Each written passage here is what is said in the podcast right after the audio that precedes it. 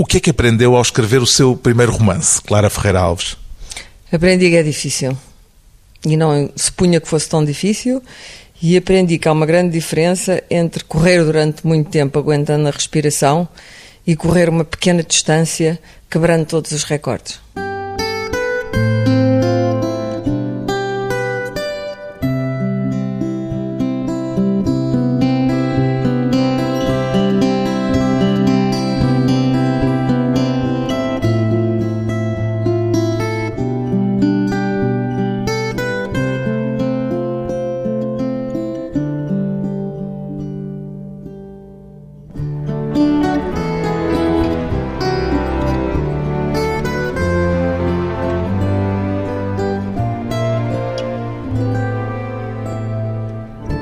Clara Ferreira Alves, 59 anos, escritora, comentadora política, já posso dizer também romancista, Clara Ferreira Alves.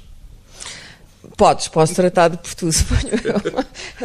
Esta formalidade. Uh, Clara Ferreira Alves, podes tratar por tudo o que quiseres, basicamente porque aquilo que eu faço é sempre a mesma coisa, que é ler e escrever, não é? Fui crítica literária, repórter, editora literária. Mas escrever um romance é uma coisa a que se atribui é assim uma é, espécie é, de é, caráter sagrado. Dizia, não me lembro agora, que dizia que não há nada arte mais autojubilatória do que esta. Dos escritores há uma autojubilação. Bom, eu não tenho esta autojubilação, é preciso ter alguma modéstia que eu não tinha, evidentemente, aos 20 e tal anos, que é, é difícil escrever romances? É. É preciso ter experiência de vida? É. É preciso ter lido muitos livros? É. Mas é, sobretudo, preciso prescindir de uma série de confortos e de hábitos, enfim, da própria vida, de, da riqueza da vida para Mas quando se está a escrever, horas. também se está a viver. Está-se a viver a vida de outras pessoas. Hum. Porquê é que se escreve um romance? Para dizer a verdade, não faço a menor ideia. Para o publicado, é uma razão, não, se calhar, não, tem não, a ver com caso, o ego? Não, não, o meu caso, a publicação é muito. Isto tudo é muito penoso, ter que andar a falar do livro e de mim. Não, não. O ego, não sei também. Eu não sou muito ego, por acaso, mas eu nunca fui muito da escola psicanalítica. Porque há, há uma coisa que nós temos de escrever e que nós sabemos que está lá no fundo da consciência e que é, em última análise, uma história com pessoas que têm a ver connosco, às vezes não têm a ver connosco, às vezes opõem-se a nós, e há uma necessidade absoluta de não as deixar morrer antes de elas estarem metidas no, no papel, ou enfim, no papel ou no computador, e depois a ideia de. Tudo no jornalismo, como sabes, qualquer tipo de jornalismo é fugaz. É tudo imediato, tudo, é tudo a correr? imediato, é tudo fugaz, é tudo a prazo, já passou, é tudo para ontem e amanhã já passou e é para embrulhar peixe, como nós dizemos. E escrever um romance dá a ideia de que é uma coisa que vai ficar? É. Isso não poderá ser uma ilusão em muitos casos?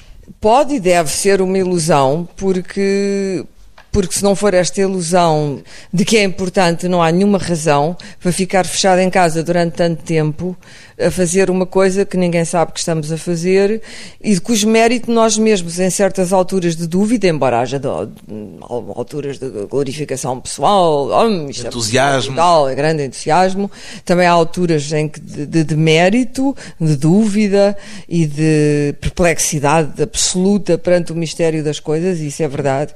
E, portanto, porque é que eu amanhã hei de continuar com isto? Isto é completamente insano.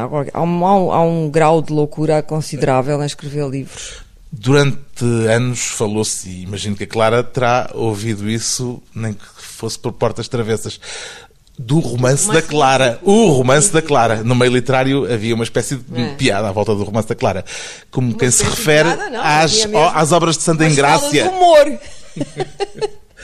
Como se fosse uma espécie de obras de Santa Engrácia, não é? Obras de Santa Engrácia. Uma coisa permanentemente adiada. Alguma vez. A culpa foi minha. A culpa foi minha. Por ter anunciado. Por, eh, por, ter anunciado, evidentemente. Não se fazia anúncios. Mas naquela altura parecia. E eu, eu lembro-me que falei eh, com imensas pessoas que, entretanto, escreveram ou não escreveram romances. E todos nós queríamos escrever romances. Quando nós tínhamos 20 anos, ou 25 anos, ou 30 anos, quem escrevia e quem gostava de escrever e escrevia ou por obrigação ou por prazer, mas não apenas por obrigação, queria escrever um romance ou poemas Ou, não é o seu caso, ou, poemas ou um não. livro, os meus um, poemas não. Portanto, era o romance. O romance nós tínhamos a sensação de que era uma coisa mais complicada, no sentido de que era mais longa, mais elaborada. Mas havia que fazer uma de duas coisas. O que não podíamos era ficar de página a vida inteira à obra alheia. E nós éramos, os críticos literários são páginas, de um modo geral. E isso alguma vez lhe fez sentir uma espécie de dívida por saudar enquanto não, não publicasse o famigerado romance? Durante uns tempos foi humilhante. Porque eu não tinha o romance, não é? Fui escrevendo uns continhos e tal. E alguns dos contos eh, até hoje acho que são bons e outros acho que não prestam, como tudo. Mas depois esqueci-me. E depois, verdadeiramente, quando comecei mesmo a escrever o romance, nunca mais pensei que tinha que escrever o romance. E isso foi a minha foi libertação. libertação. Foi uma libertação. Pois bem, a estreia de Clara Ferreira Alves no romance tem por título Pai Nosso e acaba com estas palavras. Acredito que tudo tem uma primeira vez. Acredita que estamos a viver um momento inicial de qualquer coisa de novo no mundo ocidental, Clara Ferreira Alves? No que diz respeito a este tipo de terrorismo religioso, sim. Estamos a entrar no romance. O romance trata justamente de terrorismo, de religião do Médio Oriente, que é aquele insanável conflito para o qual não se vê um fim à vista, a Clara Ferreira Alves interessou-se por tudo aquilo enquanto repórter ou já era a escritora que, ao ir fazer reportagem, estava a olhar para aqueles lugares e para aqueles conflitos?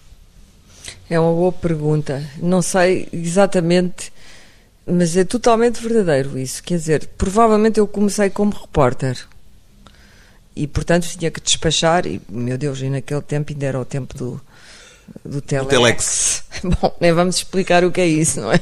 Demoria muito tempo. Lembra-se da primeira vez que foi a Jerusalém? Eu lembro-me completamente, foi na Primeira Guerra do Golfo, portanto é na, durante os bombardeamentos e, e em 91, por janeiro de 91, 17 de janeiro de 91, começa a Primeira Guerra do Golfo.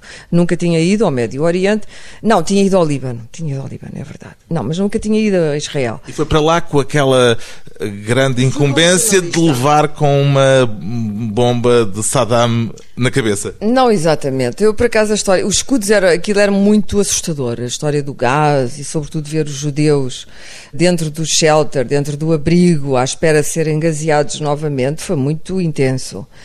Mas eu, eu planava. Eu lembro que antes. Bem, três dias antes de eu partir, o Alberto, o poeta, escreveu uma carta a dizer porque é que vai para esses lugares perigosos? horríveis, vamos para o frágil, que disparate. Não há nenhum sentido. E eu disse, não, tenho que ir. E, e tem que ir porquê?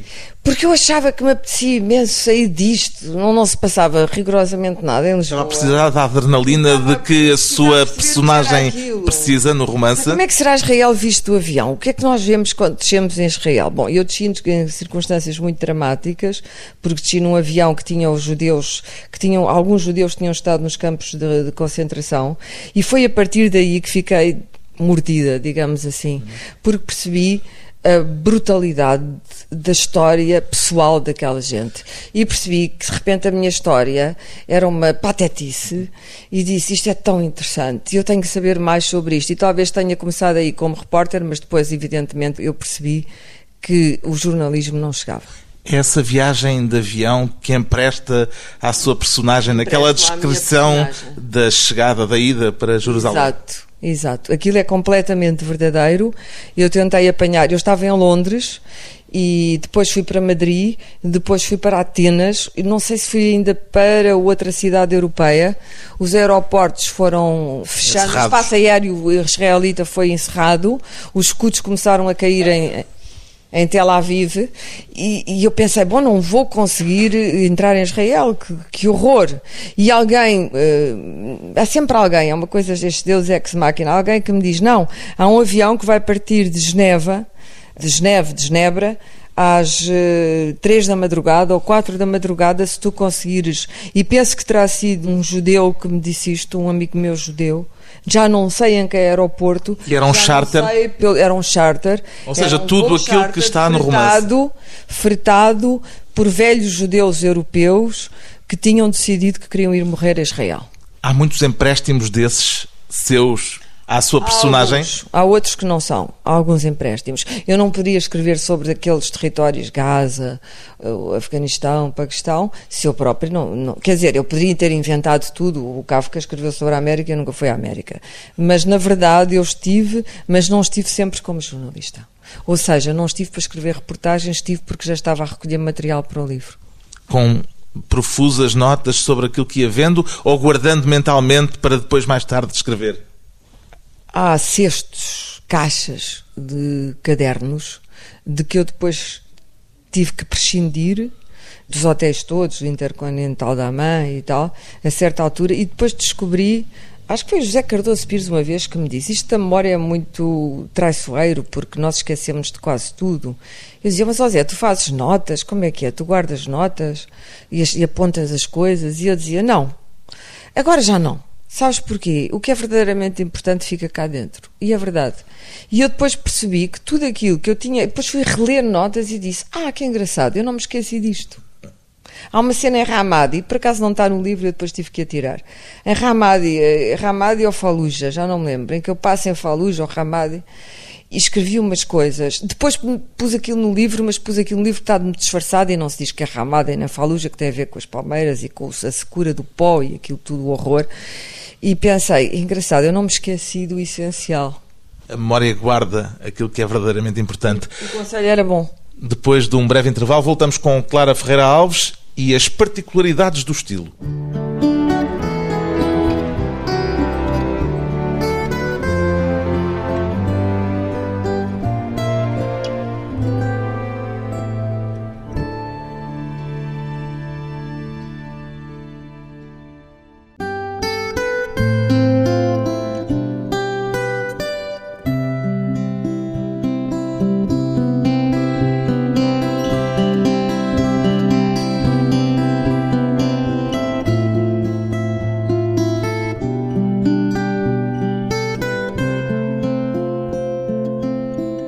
Regressa à conversa com a escritora e jornalista Clara Ferreira Alves, a autora do romance Pai Nosso.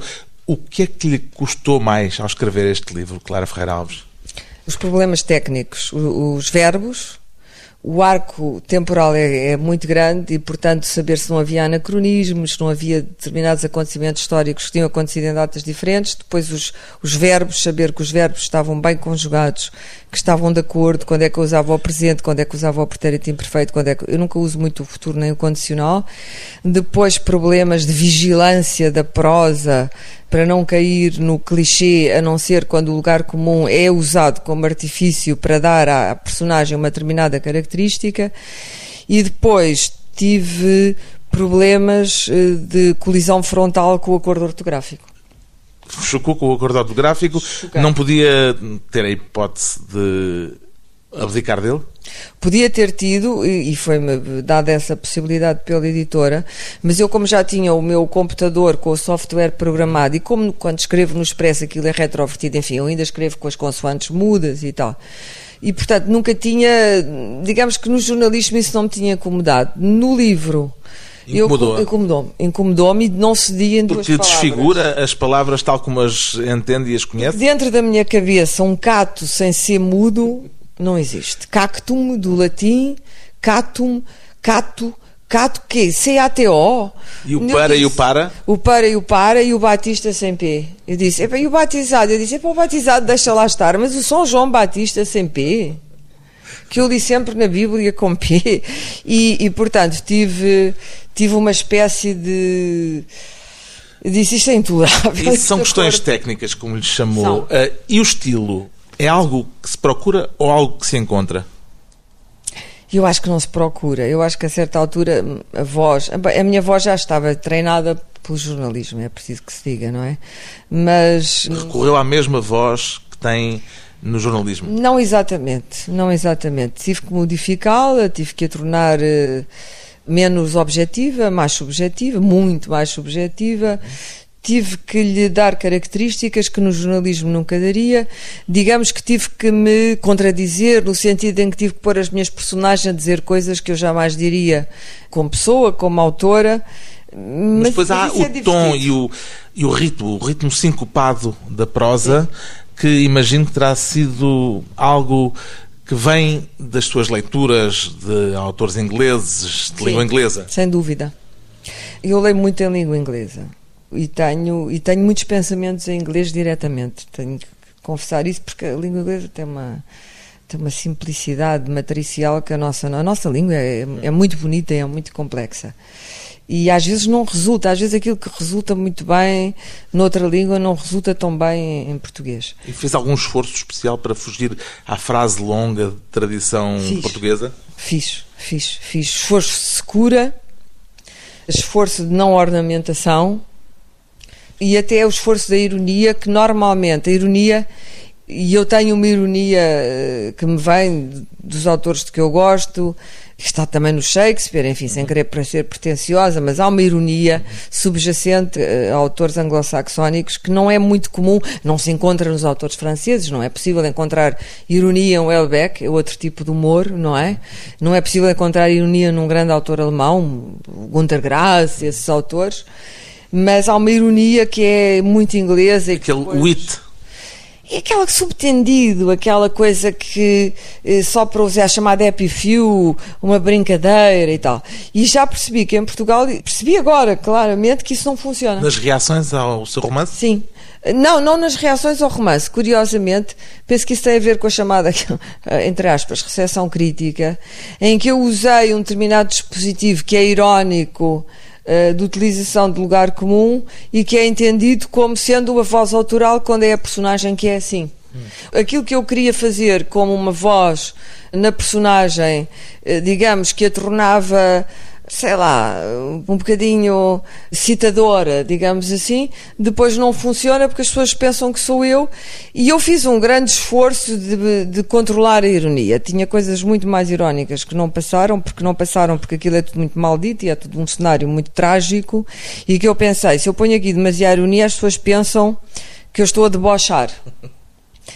E não funciona em português. A ironia funciona muito mal em português. Reviu muito?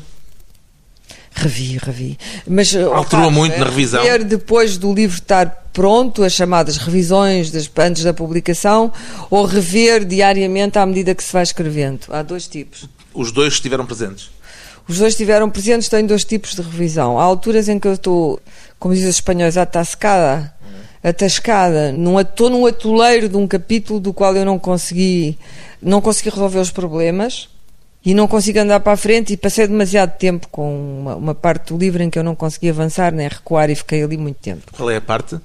É uma parte a ver com a Turquia, com Istambul, sobre a relevância daquilo para a economia, atendendo a que eu tive que descartar muita coisa, porque o livro tinha umas mil páginas, para dizer a verdade. À vontade. Houve um capítulo que eu deitei fora que me custou horror, que foi o capítulo da Somália, porque eu tinha construído uma coisa.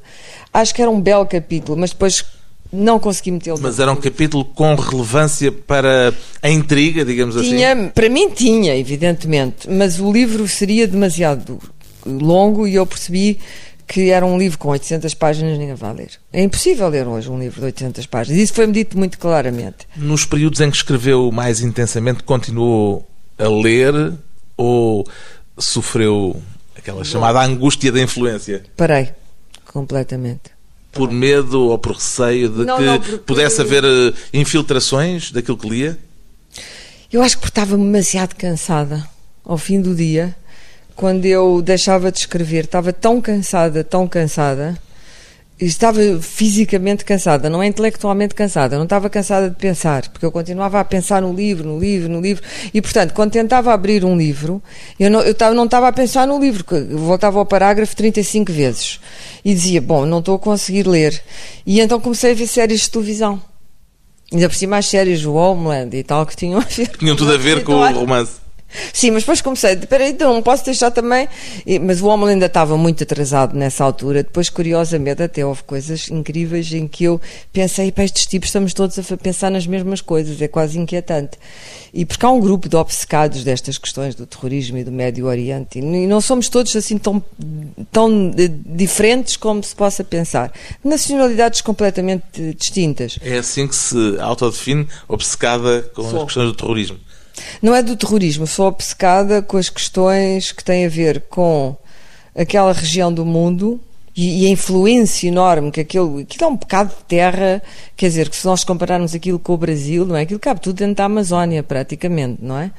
Com aqueles desertos, com a intensidade religiosa daquilo, aquelas revelações, aqueles deuses, todo o nosso mundo judaico-cristão, o peso que aquilo tem sobre a nossa vida ainda hoje e agora a interrupção que isso provoca nas nossas vidas com o terrorismo, eh, sim, eh, e continuo a gostar imenso daquele território. Essa obsessão também a conduziu como a sua personagem para o visionamento repetido de cenas de decapitação e de coisas terríveis que se encontram na internet?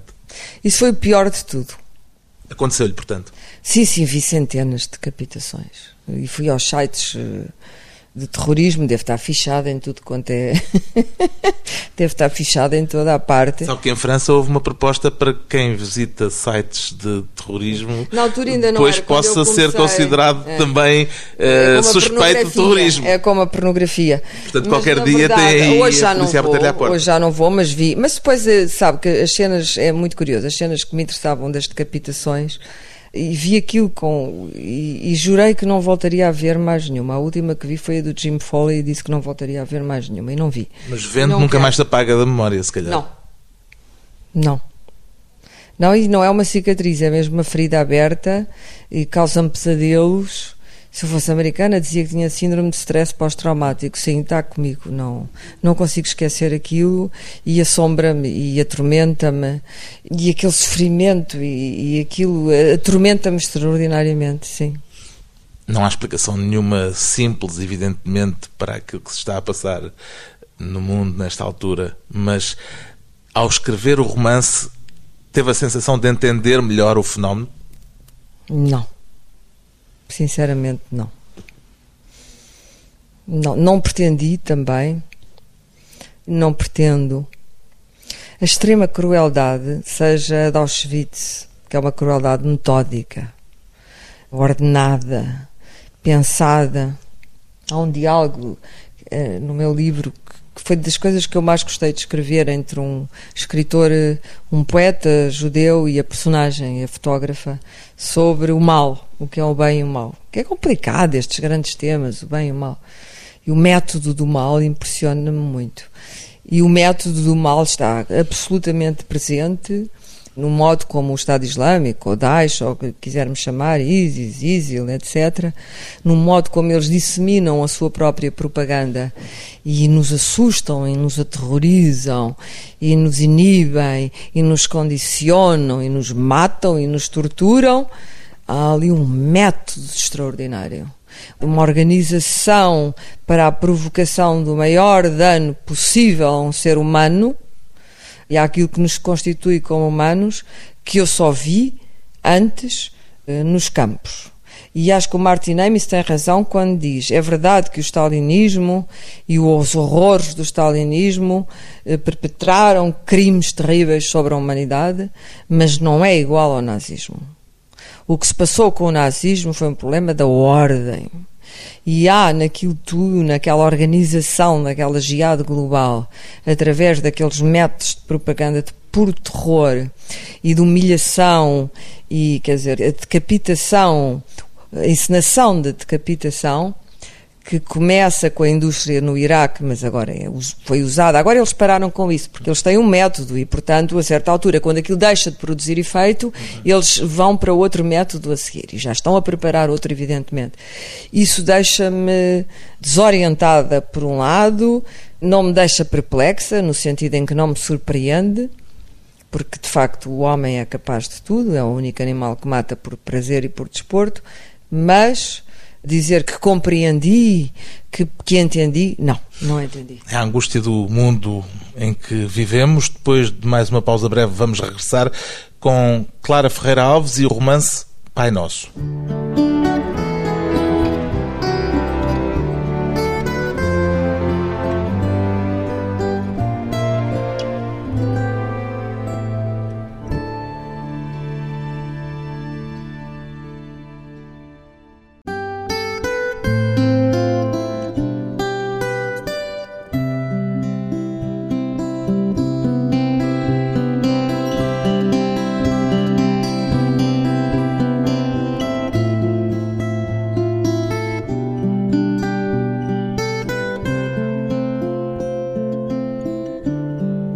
Convidada hoje para a conversa pessoal e transmissível Clara Ferreira Alves, que acaba de publicar o primeiro romance, Pai Nosso. Qual é a sua relação com a crença religiosa, Clara Ferreira Alves? Boa. É uma boa relação. Eu sou religiosa, sim. Fui católica. Quando me divorciei, digamos que percebi que tinha saído, não poderia voltar a casar pela igreja, porque o, o divórcio não é tolerado. Tenho as minhas crises espirituais, como toda a gente. Crises de fé? Não, de fé, curiosamente, não. Nunca tive. Tenho crises relativamente à liturgia, relativamente ao dogma, relativamente à desumanidade, relativamente ao Vaticano e àquilo em que se tornou o Vaticano. Tenho as minhas simpatias, conheci grandes padres eh, católicos, grandes padres, grandes eh, mestres da espiritualidade. Tive uma pequena atração pelo budismo no sentido em que tentei. O budismo é muito complexo e percebi que não era a minha religião, porque eu precisava, enfim, é como se diz, uma vez comunista, sempre comunista, uma vez católico, sempre católico. E é o seu caso? É o meu caso. Agora, não sou, eh, vou à missa às vezes, a confissão causa-me alguns problemas de confiança, digamos assim.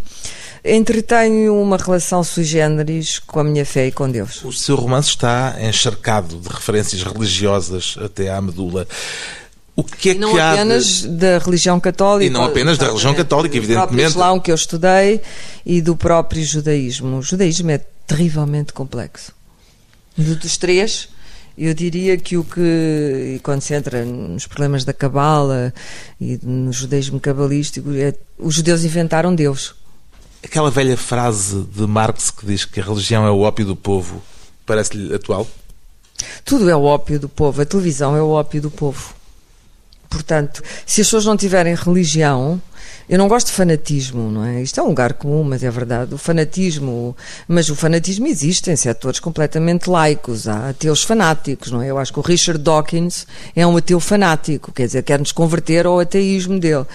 E não gosto de prosélitos, não gosto de pessoas que me querem convencer a, a entrar ou na IURD ou nos Templários. Detesto seitas e detesto seitas que excluem os outros. Detesto gente que exclui os outros. Detesto generalizações, embora o jornalismo seja a arte da grande generalização e é difícil combater isso, mas detesto generalizações. Tento manter-me pecadora, o mais possível pecadora, porque senão não se vive, e humana. E, por exemplo, o budismo é muito interessante, é muito inteligente, mas irritava-me aquela coisa de que nada é real e, portanto, se nada é real, nada é tudo a mente, é tudo a mente e, e nada. No...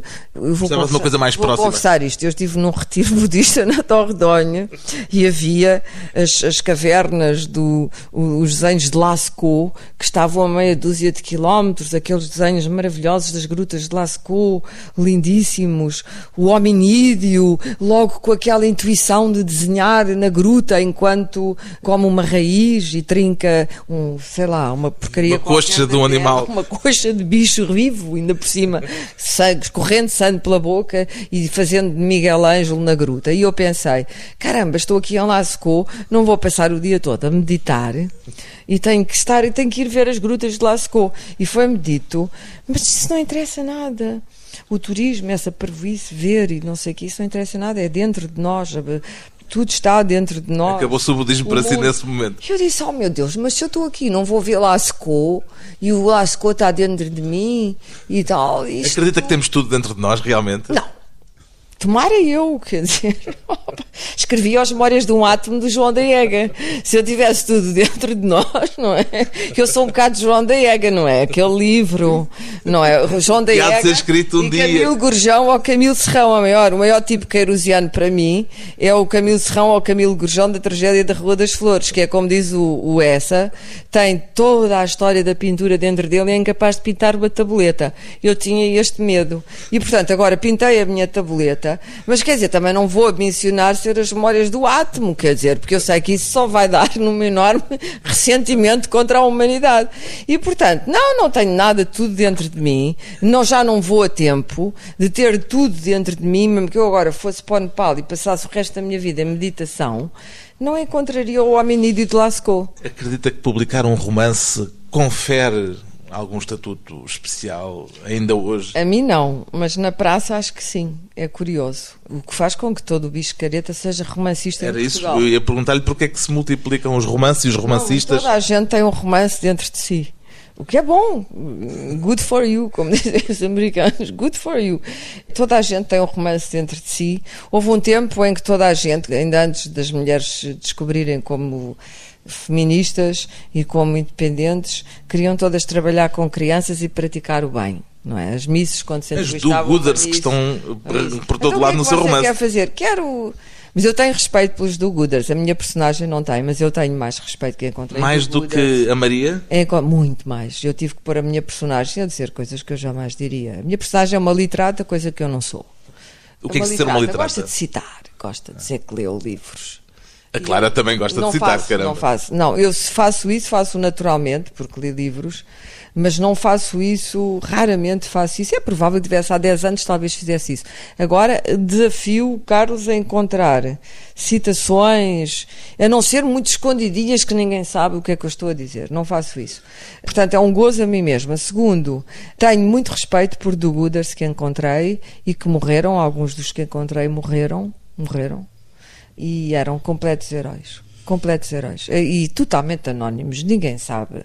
Não tenho nenhum respeito também, não tenho por jornalistas cowboys, que é o tipo, ah, eu vou, estive no teatro de guerra e voltei, e fiz isto e fiz aquilo, também não tenho respeito nenhum, e não tenho respeito nenhum por os falsos do Gooders. Agora, no meio disto tudo, por exemplo, tenho muito respeito pelos médicos sem fronteiras. Muito respeito, e tenho pela AMI, tenho muito respeito por essa gente. E por repórteres de guerra que já são war junkies?